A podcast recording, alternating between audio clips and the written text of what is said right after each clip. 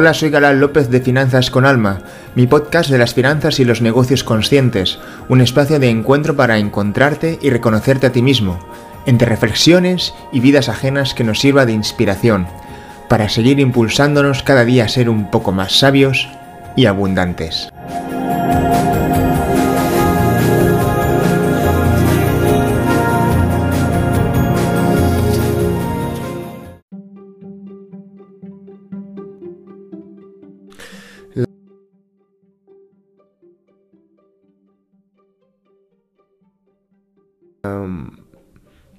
La infoxicación de todo tipo, los, las noticias pesimistas, la ultra regularización de nuestra, de nuestra salud pública como sociedad, ¿no? Con lo, lo que está ocurriendo con, con el COVID, um, el ocio a golpe de clic, el ocio banal, a fin de cuentas, que lo que hace es hacernos más llevadero. Eh, el transcurrir del tiempo, um, en lugar de intentar enfocarnos en, construir vidas significativas, con proyectos significativos que resuenen con nosotros mismos.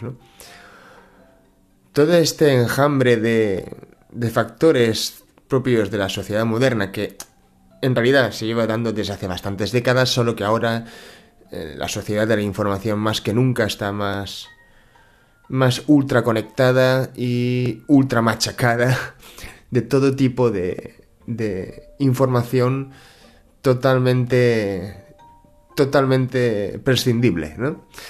En el fondo, a veces se, se vende en forma de un envoltorio eh, más o menos trending, ¿no? De tendencia, sofisticado, lo que sea, pero al final sigue siendo las mismas chorradas con, la, con las personas, con los personajes detrás que las vende, igual de chorras que de siempre, ¿no? O sea, gente que está, la tenemos hasta en la sopa y probablemente haya por ahí personas mucho más profundas eh, eh, en la vida eh, que no, no, tienen apenas voz, ¿no? No tienen un, un buen altavoz para hacerse conocer o o quizás sencillamente la sociedad no los demanda, ¿no? Sin ir más lejos, solo hay que ver el auge del reggaetón, ¿no? Eh, ¿Cómo pasamos de la música, de las preciosas melodías de los años 80 a, esa degradación de la música que, que, que se escucha a nivel mundial? Y yo puedo entender que en un momento en un momento de ánimo uno puede bailar salsa en una pista de baile, de baile o lo que sea. Bueno, la salsa no es reggaetón, el reggaetón ya es más la, forma más comercial eh, facilona que pueda haber de la música latina. Pero bueno, eso es una demostración un poco de que mm, el mercado, a grosso modo, busca simplemente estímulos que le entren fácil en, el cerebro, ¿no? Para evadirse, para abstraerse de sus problemas y, y, no me cuentes más historias, ¿no? Es como que ya tengo bastante con, con luchar por mi vida, trabajo, pagar facturas y evadirme cuando puedo. Sea con el cigarrillo de turno, sea con la bebida de turno o con la canción reggaetonera del momento. Y bueno, eh, ese es el escenario en el que vivimos. Es decir, la madurez no está de moda. Hace mucho que dejó de estarlo. Em, y de hecho, eh, no solo no está de moda, sino que la inmadurez social, eh, digamos que es, es lo. es lo. es la tónica, ¿no? Es decir. Em, no es de extrañar de que cada vez eh, todo se refleje en una especie como de, no voy a decir infantilismo, pero sí con una especie como de... Eh, todo tiende a volverse como más estéticamente, las maneras, todo tiende a ser como más eh, jovial o más... se busca... Solo hay que ver los, restaurantes de las grandes cadenas. Cada vez parecen más guarderías que restaurantes señoriales, ¿no? Sé que estoy haciendo un extremo de ejemplo, pero para que se me entienda, ¿no? Y por tanto la socialización de la inmadurez eh, vende mucho, o sea, sin lugar a dudas, vende muchísimo en, muchos eh, ámbitos de la sociedad. ¿Qué pasa? Que la profundidad, como decía eh, antes, por las personas que puedan realmente serlo, no están de moda. Y por lo general, la profundidad anida en las humanidades, en la filosofía, en las letras, y no en otros, en otros círculos que no, no es que sean ni mejores ni peores, sino que sencillamente no les compete, ¿no? No es la esfera en la que se mueven. Sin ir más lejos, sin ir más lejos, uy, perdón. sin, ir sin ir más lejos, solo hay que ver el, ámbito de el ámbito de, las, de los negocios. Allí, eh, ya hace unos cuantos años, la espiritualidad se ha, bueno, eh, se ha instrumentalizado.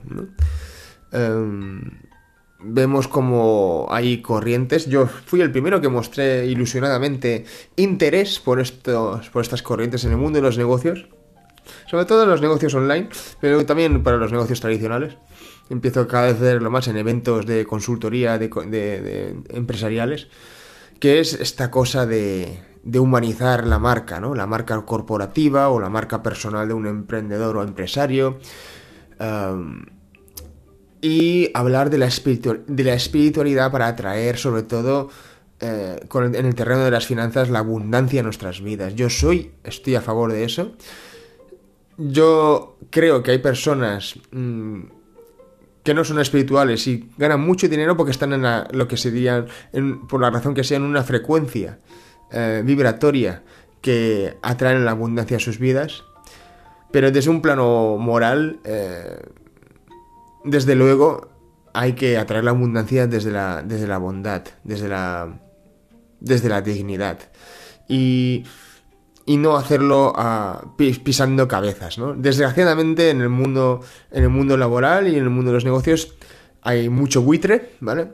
Los negocios son así, no es, no es nada personal, son solo negocios, como, como diría aquel, ¿no? Con el puro en la boca. pero pero es la tónica que se da mucho en el mundo de los, de los negocios, ¿no? Y si bien es cierto que me parece que creo que es una buena noticia, hemos pasado de, del Daniel Coleman hablando de la inteligencia emocional en los ámbitos corporativos, ¿no? Es como que acaba, el mundo empresarial descubrió la inteligencia emocional, ¿qué es eso? ¡Wow!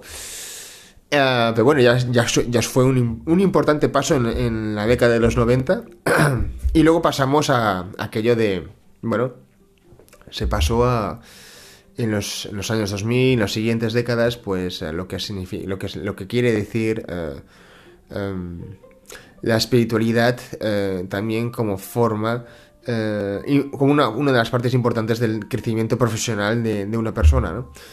Um, el problema está en que todo esto, lógicamente, todos son muchas veces tendencias, no pueden evitar ser tendencias y a esa tendencia, el de la espiritualidad, mucha gente se, se subía al carro. Y de la noche a la mañana las redes sociales estaban plagadas de coaches espirituales y esotéricos, etcétera, ¿no? Um, lógicamente los cristianos ahí somos un cero a la izquierda, nos ven como una cosa antigüeña y, y ahí la espiritualidad que, hay que desligar, desligarla totalmente de la, de, la, religión, porque la religión es opresión, bla, bla, bla, bla, bla, bla, ¿no? El discurso simplista y reduccionista de siempre, de, de la posmodernidad en el que estamos todos. Porque los seres humanos somos como, tenemos memoria de pez, ¿no? Eh, la memoria del pez, pues olvida los tres segundos, ¿no? y, y desecha desecha cosas malas, pero también en ese, en ese impulso de desechar cosas malas, también se lleva por delante cosas buenas, ¿no? Pero bueno, así somos los seres humanos, ¿no? Eh, y, es lógicamente la religión no, se ha librado de esa, de esa torpeza tan propia del espíritu humano contemporáneo, ¿no? Eh, pero bueno, lo bueno es que eh, la espiritualidad sí que ha venido para quedarse, lo que sí que es cierto, lo que me parece una aberración, en cierto modo, es esta cosa de, de alguna manera, y a veces de manera explícita, llegaba, llevar a rajatabla una serie de preceptos de funcionamiento intrínseco eh, mm, a partir del cual opera la espiritualidad, ¿no? Esta cosa de decir, eh, tienes que siempre... Eh, no envidias al que a las personas que tienen éxito, sino aplaude su éxito. Em, em, atrae la abundancia no desde la energía de la escasez, sino desde una, energía más de, de conciencia, de estar en el presente, de, estar, de, gratitud. Yo son cosas con las que son, creo que son valores primordiales que, que nuestra alma debería practicar. Yo estoy totalmente de acuerdo. Pero el problema de eso es que, y otros, otros valores que ahora no me vienen a la cabeza, ¿no? Es que se repiten tanto que parece casi una, tabla de ejercicios y al final se caen en, el error de eh, infravalorar la espiritualidad. Es decir, acabas eh, drenándole su esencia, ¿vale? Porque al final la espiritualidad es una gracia, es una gracia divina que nos ha sido concedida a los, a los seres humanos con conciencia y que no puede tener fines estrictamente terrenales eh, y por tanto no se puede manejar a, nuestros intereses egoicos, ¿no? Claro, el mundo de los negocios es un mundo operativo, un mundo terrenal, un mundo de, resultados, de hacedores. Y claro, eh, choca mucho. A mí me choca personalmente ver muchas veces personas que en sus puñeteras vidas han sido realmente personas espirituales, espirituales ni, ya, ni ya digo religiosas, Ah, y de repente empiezan a hablar de espiritualidad, ¿no? Eh, en todo este en, este, este, en, todo este conjunto de, de palabras, en este mundo de espiritualidad secular, eh, em, de palabras que aparece que, que anidan mucha sabiduría, pero que al final han sido totalmente domesticadas porque lo habrán escuchado del gurú espiritual de turno, ¿no? y ya digo que tampoco estoy en contra de los gurús espirituales. O sea, todo depende, al final todo depende de eh, cómo trates y valores la espiritualidad y, cuánto significa de, importante para ti. A mí no me sirve de nada que me hables de espiritualidad en redes sociales si tú en tu vida personal y en, el seno de tu corazón no, la vives como parte de tu, de tu ser integral, ¿no? Allí estás realmente siendo, simplemente estás siendo un aprovechado, ¿no? Pero bueno, eh, así somos, ¿no? decir, igual que otras, en otras épocas eh, hubo tendencias eh, de otra índole eh, en, el mundo de los negocios, pues ahora se da esto, ¿no? Lo buena noticia, la buena noticia es que todo esto es al fin y al cabo un, indicador de que, bueno, los recursos humanos están formados por personas que no pueden ser solamente peones funcionales y que por tanto hay que gestionar más aspectos que no solamente la pura gestión ¿no? de equipos humanos y del talento, ¿no? sino que eh, hay, hay, más capas detrás, ¿no? detrás de cada vida humana.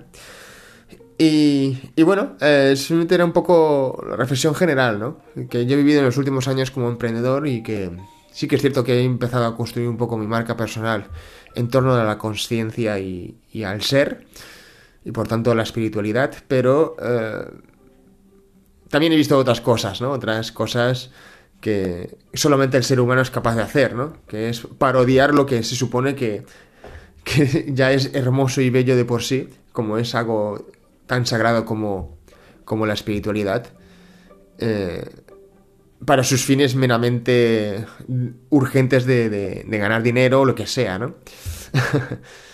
Pero bueno, eh, ese es el mundo que vivimos. Yo creo que al final esto es como todo, ¿no? Eh, la, ola pasará y, hoy día ya no se llamará, en el futuro ya no se llamarán eh, negocios conscientes, sino a lo mejor se buscará otro calificativo, no lo sé. Pero sí que es cierto de que los que siempre hemos profesado un amor verdadero a Dios y para nosotros nuestra fe es importante en nuestro día a día, es algo que lógicamente esto es para nos iremos a la tumba con ello y no, no, no, no es solamente un postureo momentáneo, ¿no? Eh, como hacen algunos. Así que, bueno, espero que te haya interesado un poco esta reflexión después de, esta locura de fiestas. Y, empecemos el nuevo año con ilusión y ganas con nuestros proyectos y, nuestros, y nuestras metas personales. Así que espero que os haya gustado este podcast y hasta el siguiente.